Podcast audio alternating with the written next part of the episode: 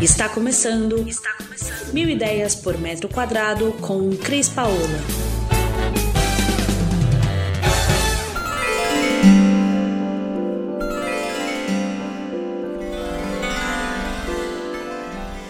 Dicas de Feng Shui. Mas o que é Feng Shui, gente? Feng Shui é um ambiente perfeito para sua casa ideal. E hoje o assunto que eu trago aqui para discutir com você é aonde está a cabeceira da sua cama.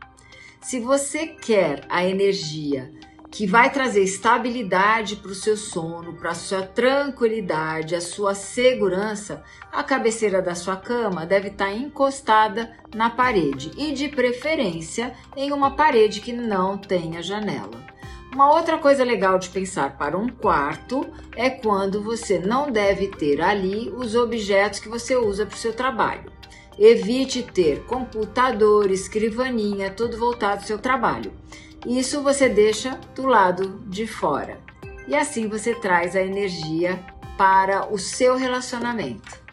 Eu, recebo, eu recebi uma dúvida muito interessante.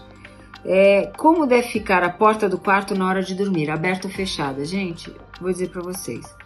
Se a cama estiver no lugar certo, tanto faz onde vai, como vai estar a porta do seu quarto. Se ela vai estar aberta ou fechada, isso não interfere na energia circulando no seu quarto.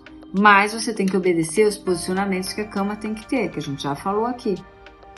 Agora, não acha que você engana o Feng Shui, não, que quando tem alguma coisa você põe uma cortina, ou que você fecha uma porta, ou abre uma porta, você muda. Não, a energia está lá. A energia ela é presente como a gente caminha nos ambientes. E ela, tendo o fluxo dela corrigido ou da maneira melhor para seu ambiente, ela vai ser o máximo que você pode ter na sua casa.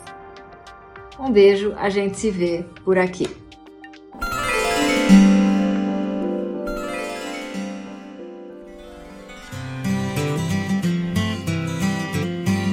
Você ouviu Mil Ideias por Metro Quadrado. Muito obrigada por acompanhar o nosso podcast. Conheça também o nosso site milideiaspormetroquadrado.com.br. Curta nossa página no Facebook e Instagram, Mil Ideias por Metro Quadrado e entre em contato conosco no e-mail contato arroba estudiocrispaola.com.br.